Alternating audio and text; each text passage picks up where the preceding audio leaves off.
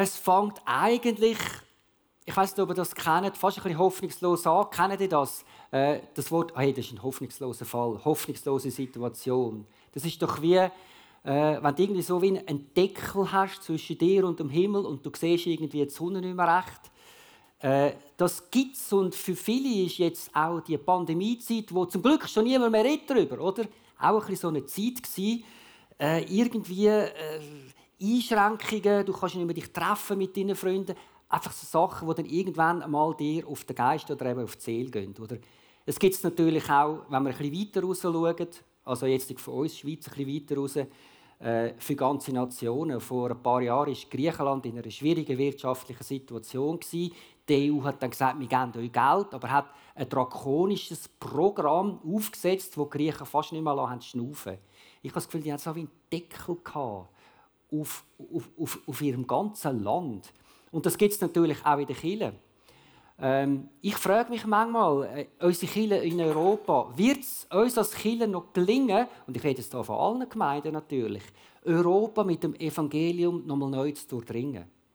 Ihr wisst, äh, bei den Landeskirchen weiss ich es auf jeden Fall, immer weniger Mitglieder, darum auch immer weniger Einfluss. Da kann manchmal ein bisschen Hoffnungslosigkeit aufkommen.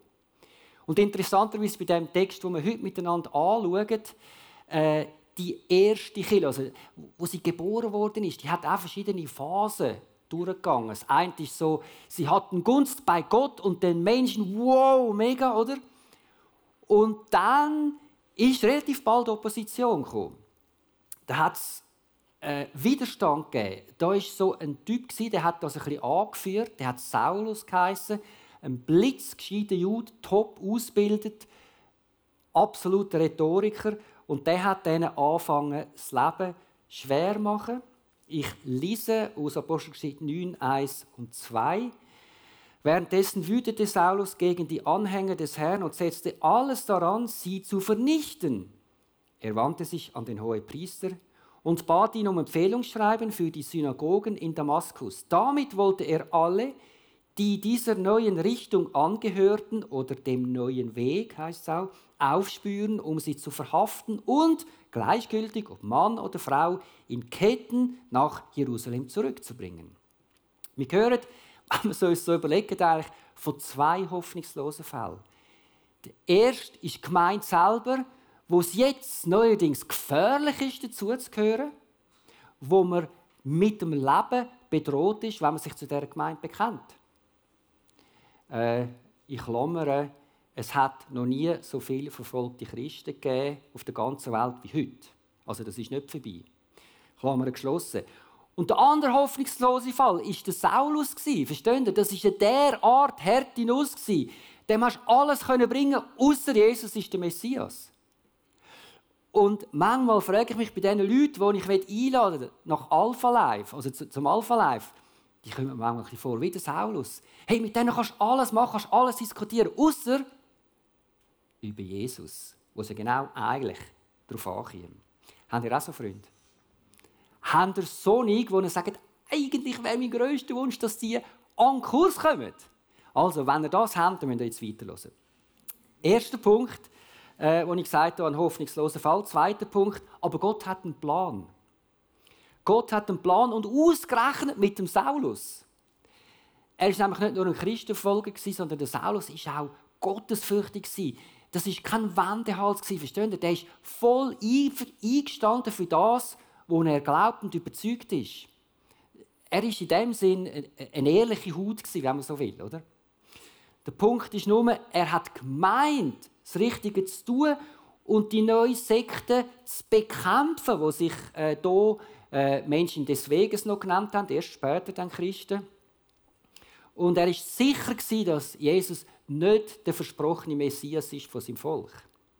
Und somit steht eigentlich der Saulus für viele Menschen, wo eigentlich ein lautes, ein ehrliches Herz haben, aber auf dem Holzweg sind. Jetzt ich habe gesagt, Gott hat einen Plan und ich finde das so genial. Also eigentlich heute geht es um zwei Sachen. Gottes genialer Plan, wo wir so wie schnell einschauen. Und ähm, das Zweite, wie wunderschön ist es, wenn du Gott genau hörst. Das ist ein tiefer Wunsch von meinem Herz. Also, ich wollte nicht zu viel schwärmen, ich lese vor. Während er nach Damaskus unterwegs war, umstrahlte ihn, eben der Saulus, plötzlich vom Himmel her ein blendend helles Licht. Er fiel zu Boden und hörte eine Stimme, Saul, Saul, warum verfolgst du mich? Wer bist du, Herr? fragte er. Die Stimme antwortete, ich bin Jesus, den du verfolgst. Steh auf und geh in die Stadt, dort wirst du erfahren, was du tun sollst. Die Männer, die Saulus begleiteten, standen stumm vor Verwunderung da, denn sie hatten zwar die Stimme gehört, aber niemanden gesehen. Als Saulus sich vom Boden erhob und seine Augen öffnete, konnte er nichts mehr sehen. So führten ihn seine Begleiter an der Hand nach Damaskus. Drei Tage war er blind und während der ganzen Zeit aß und trank er nichts. Also auf einmal bricht das Reich von Gott ein in die Welt, in die Situation, auf den Trost, der unterwegs war nach Damaskus. Und der Saulus sieht das helle, blendende Licht und hört die Stimme, und er nachher gemerkt, dass ist, gemerkt hat, das ist die Stimme von Jesus. Er hat nicht gesehen, vielleicht war er sogar der und hat mit ihm geredet, aber es war so hell, dass er ihn gesehen hat. Und der Paulus hat, oder der Saulus hat Gletscherbrille nicht dabei gesehen, oder? und darum nur die Stimme gehört. Das wissen wir nicht so genau. Aber auf jeden Fall, der selbstsichere Saulus geht auf den Boden, ist blind und wir haben ja das oft im Ohr, er ist vom höheren Ross gefallen, oder? Äh, interessant, das findet man gar nicht in dem Text, wenn man es liest. Also da ist gar kein Ross rum, oder? Ist immer gut, übrigens so in Klammern, wenn man die Bibel liest und dann selber weiß, okay, das ist drin und das, was der erzählt, ist überhaupt nicht drin. Das ist manchmal noch gut, so ein bisschen, um zu unterscheiden. Es heißt aber eigentlich, dass er vom höheren Ross ist oder eben am Boden ist, bedeutet, sein Stolz ist gebrochen worden und er hat seine Waffen müssen strecken. Genau, diese, die beiden Sachen sind eigentlich passiert. Und wahrscheinlich ist ihm irgendwann klar geworden, wenn Jesus ihm sagt, er verfolge ihn, wenn er die Menschen vom Weg verfolgt, also Christen, dann ist Jesus die Kille. Oder? Logischer Schluss. Und ich glaube, das ist, wir wissen es zwar, aber es ist auch wichtig für uns, um immer wieder bewusst zu werden, Kille ist sein Lieb. Jesus ist das Haupt von dem Lieb, wie er nachher später dann in seinen Brief auch ausführt. Und mich hat das nochmal neu berührt. Ich weiß das schon lange, aber wisst ihr, was das eben heißt? Das heißt, dass Gott keinen Plan B hat. Also dass Kille, dass wir den Menschen, der Jesus näher bringen sollen. Also Verstehen Ich glaube, ganz viel von dem, was heute Trend ist, was in ist, was all das bietet, oder? Ist eigentlich die Sehnsucht nach dem Leben und letztlich die Sehnsucht nach Gott. Und unser Job eigentlich als Kirche ist, ihnen das wie klar zu machen. Da brauchen wir die Hilfe vom Heiligen Geist, dass das das ist, was sie eigentlich suchen. Wir sind Kirche. Es ist ein Privileg, aber es ist auch eine Verantwortung, diese Message weiterzugeben. Natürlich nicht nur für Leute, die hier auf der Bühne stehen, sondern für uns alle als Christen. Und nicht immer sind wir so privilegiert, herauszufinden oder können reinschauen, was hat denn Gott vor, was ist denn sein Plan. Und das Coole an diesem Text finde ich, da können wir mal genau hinter die Kulissen schauen und herausfinden, wie er das macht. Jesus sagt also am Saulus, gang auf Damaskus und dort wirst du weitere Anweisungen bekommen. Jetzt hat sich alles ein bisschen gekehrt, oder? Jetzt führt nicht mehr der Saulus seine Gruppe von Begleitern an, sondern er sieht nichts mehr, er ist blind und sie müssen ihn nach Damaskus führen. Und eh, dort angekommen, geht er in sich, wie man so schön sagt, drei Tage lang isst er und trinkt er nichts und er ist auch am Betten. Und ist noch interessant, drei Tage, da läutet es doch bei uns, die drei Tage, wo Jesus als gestorben im Grab war und die Verwandlung stattgefunden hat und er nachher auferstanden ist. Ich weiß nicht, ob das Absicht ist, aber ich finde es noch spannend. Jetzt, der Saulus, der hat einiges zu prozessieren. Er hat gemerkt, er ist, was die Menschen vom Weg anbelangt, völlig auf dem Holzweg. Die sind auf dem richtigen Weg und er ist auf dem falschen Weg. Das, äh, jetzt können wir das nächste schauen, das nächste Bild. Genau. Nochmal eins. Nochmal eins. Jawohl. Ah, nein, nehmen wir eins zurück. Alles gut. Alles gut, alles gut. Also das Erste, was er merkt, die haben recht die er verfolgt hat, und er ist auf dem Holzweg. Das Zweite, was er gemerkt hat, Jesus lebt, der redet zu ihm. Und er ist nicht der verstorbene Sektenführer, sondern er ist tatsächlich der Retter, wo seinem eigenen Volk verheißen ist. Und das Dritte, was er merkt, ist, wenn er gegen die Christen operiert hat, heißt das also, dass er sich auf die Gegnerseite von Jesus gestellt hat. Also, ouch, der hat ein paar Sachen zum äh, Prozessieren gehabt, oder? Und jetzt Gott, jetzt, irgendwann hat er wahrscheinlich auch gemerkt, hey, das, was ich jetzt gerade gemerkt habe, das hat wahrscheinlich Jesus schon vorher gewusst. Und was macht er? Er gibt mir eine Berufung. Hey, für alle die von uns, die sagen, hey, ich habe so viel falsch gemacht, ich habe so viel verhängt. Und dann sagt Jesus, jawohl, und jetzt gebe ich dir eine Berufung. Come on, das ist unser Gott. Und der dritte Punkt, der zweite war, Gott hat einen Plan. Der dritte Punkt ist, der zu einer doppelten Rettung führt. Jetzt haben wir ja vorhin die zwei hoffnungsvollen äh, Fälle, Situationen gehört, die Gemeinde und der Saulus. Und jetzt geht der Genialplan von Gott weiter. Gott begegnet einem Christ, am Hananias, der war auch in Damaskus, der ist am Betten und jetzt begegnet ihm Gott in einer Vision und erklärt ihm, jetzt kommt dann ein Mann, der Saulus heißt, auf Damaskus, der geht zum Judas, gibt ihm noch die Adresse an, Navi oder die gerade Straße.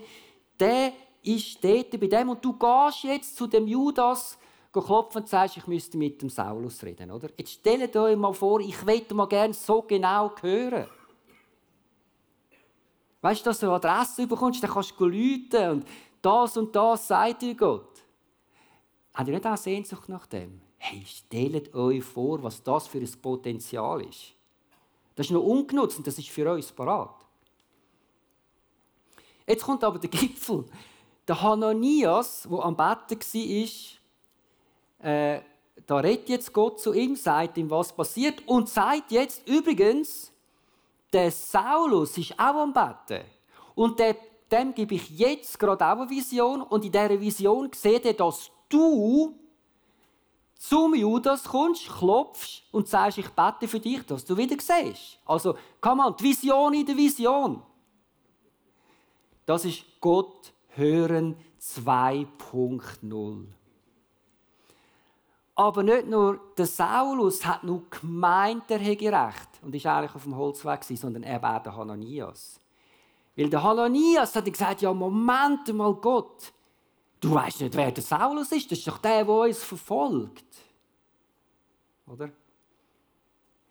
Haben ihr auch schon gedacht, dass Gott von seinem Unrecht zu überzeugen eine relativ anspruchsvolle Position ist? Und Freund der Hananias hat eins an reagiert. Jesus hat ihm erklärt, weisst, ich gebe dem eine Berufung. Der soll vor groß und klein meine gute Nachricht, dass ich gekommen bin und rette, weitersagen. Und der Hananias, stellt dir vor, der hätte mal einen 180 müssen machen. Stellt euch vor, da gibt es einen, der, der verfolgt euch so lieb und leben und jetzt beruft Gott den und sagt zu dir, gang zu dem und heil den. Ja, heil, normal. Und jetzt kommt der, kommt der Hananias, macht das alles und als er den Saulus sieht, sagt er, so heißt in der Zürich-Bibel, Saulus, mein Bruder. Jetzt stell dir die Demut vor von dem Hananias, der Kursamsschritt und nicht so, okay, Saulus, du bist jetzt zwar ein Arsch, aber Gott hat eine Berufung gegeben, ich muss jetzt halt ausrichten. Nichts von dem. Mein Bruder in Christus, oder? Und offenbar, der, der Saulus hat prozessiert und unter der Kraft vom Heiligen Geist, jetzt mit dem Gebet vom Hananias, steht er auf und sagt, ich will mich taufen lassen. Also seine physische Blindheit, wo eben auch Sinnbild für eine geistliche Blindheit war, ist geheilt worden und ebenso gerade auch die geistliche und sagt, ich will mich taufen lassen und lässt sich taufen und sieht wieder, steht auf, ist nicht genau so gewesen. Es gibt verschiedene Theorien übrigens bei den Auslegern, könnt ihr nachlesen. Ich vertrete jetzt die, ähm, wo relativ nah am Text ist. Steht auf und geht im Damaskus predigen. Hey, wisst ihr was? Jesus ist doch der Messias. Und das ist so crazy für die Leute, weil die haben ja den Saulus kennt. Die haben Schiss gehabt und die wollten umlegen. So krass ist die Veränderung Und nur durch die Schlauheit der Christen, die ihn am Körbli die Stadtmutter abgelehnt haben, hat er überhaupt fliehen Wohin flieht er? Ins Zentrum, nach Jerusalem. Was macht er? Hey Freunde, Jesus ist im Fall wirklich der Messias. Passiert genau das Gleiche wieder. Und sie wollen ihn verfolgen und umbringen. Und dann haben sie haben dann, also nein, geht noch weiter. Der Barnabas in Jerusalem ist eigentlich der, der vermittelt hat, oder? Zu den Juden, die zum Glauben gekommen sind, also die erste Gemeinde. Und ihm, der so einen 180er gemacht hat, dass niemand mehr rauskommt, hat gesagt, hey Leute, ihr redet vom Gleichen, ihr gehört zusammen. Ganz ein super Job, den der Barnabas gemacht hat. Also merkt euch den Barnabas. Ich glaube, wir brauchen Barnabas heutzutage. Leute, die das vereinen können, oder? Auf jeden Fall, der ist nachher eingeführt und nachher haben sie ihn dann auf Tarsus, das ist dort, wo er herkam, der Saulus, gesagt, geh mal dort eine Auszeit machen, so eine Art, oder? Und ich lese euch jetzt noch, was dann nachher passiert ist. Das ist der Schluss vom Predigtext, äh, Vers 31, Kapitel 9. In der nun folgenden Zeit lebte die Gemeinde in ganz Judäa, Galiläa und Samarien. Das ist also einfach es hat einfach geheißen, überall im Moment, wo die Gemeinde schon war. Die Gläubigen wurden gestärkt durch die Hingabe zu Gott und die Gemeinde vergrößerte sich durch das Wirken des Heiligen Geistes. Mir findet jetzt eine völlig neue Situation vor, zu der, die ich am Anfang beschrieben habe. Was ist eigentlich aus dieser doppelt hoffnungslosen Situation geworden? Einerseits hat Gott die Gemeinde gerettet vor dem Saulus, oder? Und sie fängt an aufblühen, fängt sich an in den, in den jüdischen und auch nicht jüdischen Gebieten Samarien an verbreiten und wächst.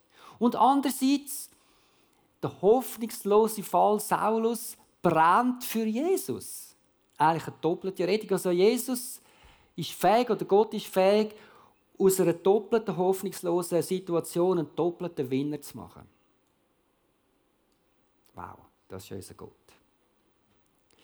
Und ich meine, ich muss nicht erzählen, wer der Paulus, vom Saulus und Paulus, wer der nachher wurde, ist, was der alles gemacht hat für das Reich von Gott. Aber ich glaube, wir können ein paar Sachen rausnehmen aus dem Text. Ich glaube, wir sehen, was ist Gott möglich, wo wir als unmöglich anschauen. Aus einer doppelten hoffnungslosen Situation eine doppelte Rettung, einen doppelten Winner zu machen. Das ist etwas, was jetzt lang her ist. Ich weiß, aber ich glaube ganz fest daran, dass sich das wiederholen kann. Wenn du jetzt das nimmst, wenn ich das nehme, das ICF und sage, das ist auch unser Gott, wenn er das hier gemacht hat, kann er das auch wieder jetzt machen. Versteht ihr? Wenn ich mit dem laufe, wird es passieren, weil das sind die prophetischen Worte. Die prophetischen Worte werden Realität in dem Moment, wo man es ausspricht. Und das ist das, was ich jetzt mache. Und der zweite Punkt, was kann eine Begegnung mit Jesus auslösen? Denkt nochmal an die Leute, die ich möchte einladen für Alpha Life. Oder an die Leute, die ich schon ganz lange kenne. Und die wissen schon, bei mir hat es Leute, die wissen schon seit 30 Jahren, dass ich Christ bin. Und die sind immer noch nicht bekehrt. Hey, ich brauche das auch. Ich brauche, ich brauche so eine Saulus-Paulus-Geschichte, wo mir sagt, ich schaue jetzt nicht auf meine Erfahrung, sondern ich schaue auf das, was er machen kann und nehme das in meinem Herz und mit dem Glauben treffe ich die Leute wieder. Und der dritte Punkt, der Hananias und der Paulus sind, wo Gott ihnen die Vision gegeben hat, am Betten gewesen. Freunde, am Betten. Wie sieht mein Alltag aus? Wie viele Minuten am Tag bin ich die Landebahn für das, was Gott mir will sagen? Ich glaube, das ist etwas, was wir mitnehmen. Das muss ich mitnehmen. Verstehen Sie? Gebe ich Gott überhaupt? Er sagt, ich will ihm schon lange die Vision geben, aber er rennt immer umeinander. Er, er lässt gar nie. Bin ich so ein Typ? Oder bin ich so ein Typ, der so da ist und sagt, gern bitte, ich habe meine leeren Hände da, füll sie. Oder? Und ich glaube, das ist der dritte Punkt. Und, und aus dem kommen auch die Einladungen, die ich euch jetzt gerne möchte sagen.